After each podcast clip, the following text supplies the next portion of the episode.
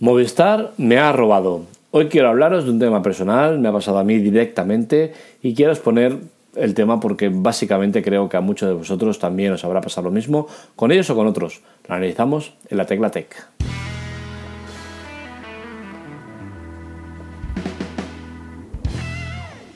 Bien, el tema que expongo va centrado en Movistar porque es la empresa que me ha perjudicado pero tengo que decir que lo traslado a cualquier otra y es que todas las empresas de telefonía actúan igual, todas son un desastre a la hora de, cubrirse las espaldas con sus fallos provocados en la mayoría de casos o, que al menos, eh, digamos, no se intentan evitar.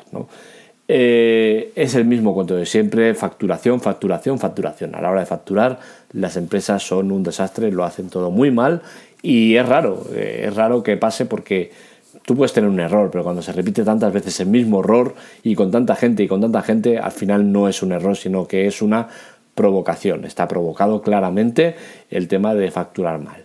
Eh, os expongo mi caso en particular. Es, eh, yo he estado con Movistar con una promoción en el cual durante seis meses tenía una promoción que pagaba 32,50 euros más otros 7,50 de otra línea. En total 40 euros por el servicio que tenía contratado con ellos, que estaba muy bien. Eh, pero era eso, una oferta de seis meses y luego pasaba a pagar 81 euros. ¿no?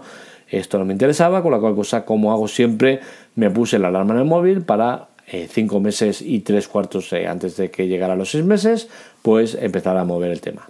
Lo hice eh, y de hecho se cumplió, hubo un retraso un día, con la cual cosa estuve fuera de promoción un día nada más. Pues bien, cuando llegó mi factura, me llegó una factura de 81 euros, no, cerca de 90 eran, casi 90 euros de factura. Evidentemente estaba mal, llamé para quejarme, oye, esta factura no es correcta, me habéis facturado mal, yo tenía que estar pagando 40 euros y me habéis cobrado eh, casi 90. Vale, abrimos incidencia tal y cual, 15 días para resolución de la incidencia. Bien, pasan casi los 15 días y recibo una maravillosa llamada del servicio de facturación, por la cual se me dice que eh, la factura es correcta, que se ha facturado los días que tocaban y que no había ningún error. A lo que evidentemente le digo, oye, muy bien, muy bonito, el tema de facturación en días, nadie se ha quejado de eso, me he quejado de que la facturación no está bien y se me ha cobrado el doble de lo que había. Ah, pero es que a mí no se me había dicho esto. Bueno, ya ve que me importa lo que se te haya dicho. Yo te estoy diciendo que se ha abierto una incidencia por este caso. Lo que a ti te digan o no te digan no es mi problema. Eh, si yo tengo una promoción que pago 50% durante seis meses y he estado esos seis meses, pues tengo que pagar eso, no más. Entonces el chico vio y dice, a ver, te has dado de alta en tal fecha, no, empieza a hacer los cálculos mentales y dice, oye, pues sí, es verdad, se te ha facturado mal. Y digo, pues oye, pues para llegar a esta conclusión tan rápida, no hace falta esperar 15 días y tener retenido un dinero que nos corresponde, que es mío, que me lo estáis robando. Entonces no creo que sea necesario. Pero bueno, se está. Entonces, llegados a ese punto, oye, ¿ahora qué pasa? ¿Voy a estar otros 15 días para que me devuelvas el dinero? Y ante esto, el chico, sorprendentemente, me cuelga el teléfono. Y dices, vale, colega, o sea, la falta de educación al nivel máximo. O sea, la estás cagando, la vuelves a cagar y encima me cuelgas el teléfono. Pues bien, eh, a los cinco minutos recibo un mensaje de que ya se había aceptado mi, reclamación, que era favorable a mí y que se me olvida el dinero.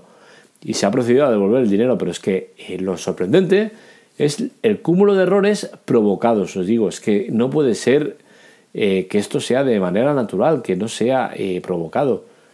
Y si cuela, cuela. O sea, llaman, ah, sí, está bien, ah, bueno, vale, venga, deu. Y te quedas tan ancho, no me parece bien, no me parece correcto que se haga esto, que se, se esté eh, abusando de los clientes de la manera que se hace. No me parece correcto que se esté eh, quedando con un dinero que no les corresponde durante tanto tiempo. Debería exigírseles a este tipo de empresas que, que no se permita esto. No puede ser. Y no solo en, en esto que es la resolución de un estaba finiquitada la línea, ¿vale? Yo ya me había cambiado.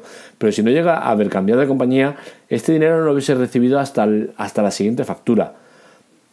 Y esto ya os digo, lo estoy centrando en Movistar, pero todas las empresas hacen igual. Y creo que esto es vergonzoso que se haga y no se debería permitir. Si tú lo has cagado, lo devuelves en el momento que se, se entiende de que, de que sí, que tengo razón. No al mes siguiente. Porque es que si voy a una tienda y te doy un euro y me devuelves de cambio como si te hubiese dado 50 céntimos, te lo digo y dices, hostia, pues sí que es verdad, toma la diferencia, ya está. Y eso en cualquier sitio, menos en las empresas de telefonía, que hacen lo que quieren. Entonces, creo que alguien debería empezar a poner un poco de freno a esto y, decirles que no, que esto no puede ser así.